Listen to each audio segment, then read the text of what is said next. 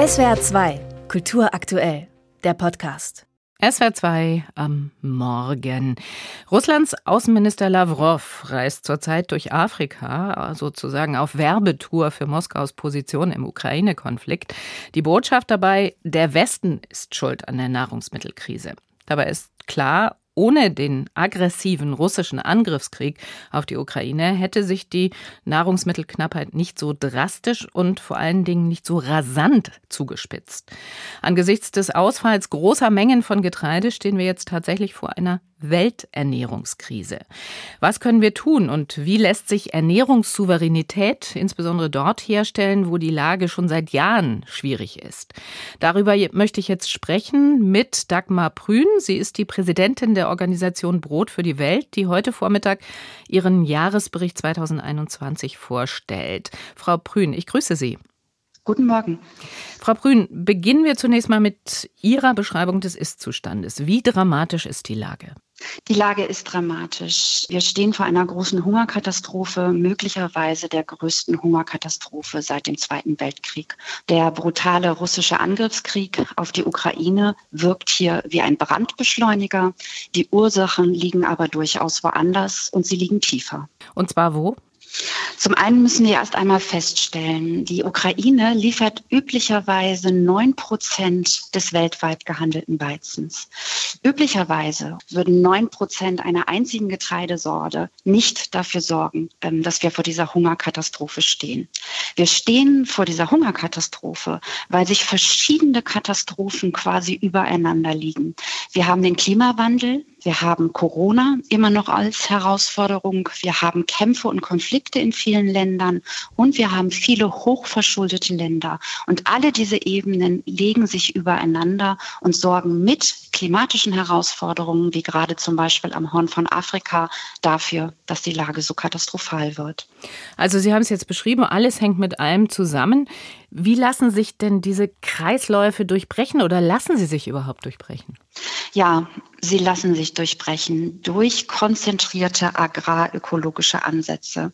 Kleinbäuerinnen und Kleinbauern liefern heute schon 80 Prozent der Lebensmittel, die wir Menschen zu uns nehmen. Und es ist wichtig, das weiter zu verstärken. Das heißt, die Menschen müssen in die Lage versetzt werden, vor Ort selber anzubauen, sich selber dadurch zu ernähren, Überschüsse zu produzieren und diese Überschüsse dann auf lokalen, regionalen oder auch weltweiten Märkten zu verkaufen, um so auch ein Einkommen zu generieren.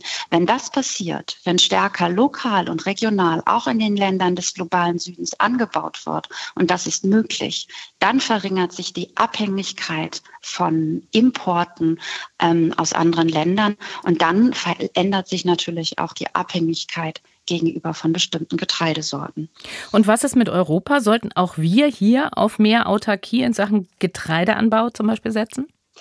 Na, ich würde das umgekehrt, glaube ich, beantworten. Also 60 Prozent des Getreides, das wir zum Beispiel hier in Europa, in Deutschland produzieren, landet ja gar nicht bei uns auf dem Teller, sondern im Tank oder im Trog. Hm. Und von daher ist, glaube ich, die erste Frage, wenn wir Getreide anbauen, wenn wir Lebensmittel anbauen, sollen sie zur Ernährungssouveränität auch in Deutschland verwendet werden oder woanders, zum Beispiel eben in der Tierhaltung. Ja, also dann drehen wir sie jetzt nochmal um und ich frage andersrum ganz offen, welchen Reformbedarf sehen Sie grundsätzlich im Hinblick auf die Agrarbranche in Europa? Also was muss da passieren, um die Lage zu entschärfen? Die weltweite Krise die wir im Moment haben, ist keine Krise des Vorhandenseins von Lebensmitteln. Wir produzieren heute weltweit das 2,5-fache von, von Lebensmitteln, die wir brauchen würden, um alle Menschen satt zu bekommen. Sie ist eine Preiskrise, sie ist eine Energiekrise, sie ist eine Inflationskrise und sie ist vor allen Dingen eine Gerechtigkeitskrise. Und an all diesen ähm, verschiedenen Punkten können wir drehen und das sollten wir tun. Es ist ja jetzt auch im Laufe dieses Gesprächs deutlich geworden, der Ukraine-Krieg spielt eine sehr große Rolle, wenn es um die Welternährungskrise geht. Das Thema Hunger bekommt sehr viel Aufmerksamkeit im Windschatten des Ukraine-Krieges. Dabei war der weltweite Hunger ja immer da, also nie wirklich weg. Vielleicht noch mal, was haben denn Programme für eine bessere Versorgung mit Nahrungsmitteln bislang bewirken können? Ja, der Hunger ist, ähm, ist immer da gewesen. Nun muss man aber auch sagen, der Kampf gegen den Hunger war auf einem ganz guten Weg. Die Zahlen sind deutlich gefallen. Sie sind wieder angestiegen, jetzt vor allen Dingen in der, in der Corona-Pandemie. Also Corona ist ein tatsächlicher Hungertreiber gewesen. Gerade diese Entwicklung, dass es möglich ist, den Hunger zu bekämpfen, die sollte uns Hoffnung geben. Wenn wir das 2,5-fache der Lebensmittel produzieren auf dieser Welt, dann lässt sich der Hunger natürlich bekämpfen. Und da kann man an verschiedenen Punkten sehen, ähm, wie verschiedene Programme, ich würde dann natürlich von Programmen von Brot für die Welt erzählen, die an der Stelle etwas gebracht haben.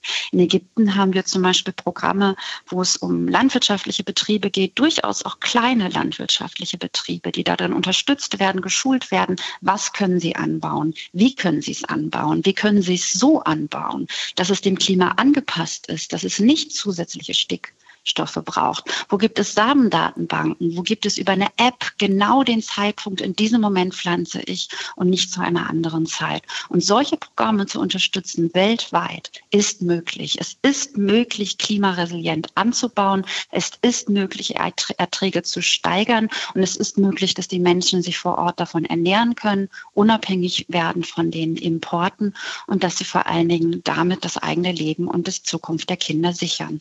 Das sagt Dagmar Brün, die Präsidentin der Organisation Brot für die Welt, über die drohende Welternährungskrise und was wir dagegen tun müssen. Danke, Frau Brün, für das Gespräch und Ihre Zeit. Herzlichen Dank. SWR 2 Kultur aktuell. Überall, wo es Podcasts gibt.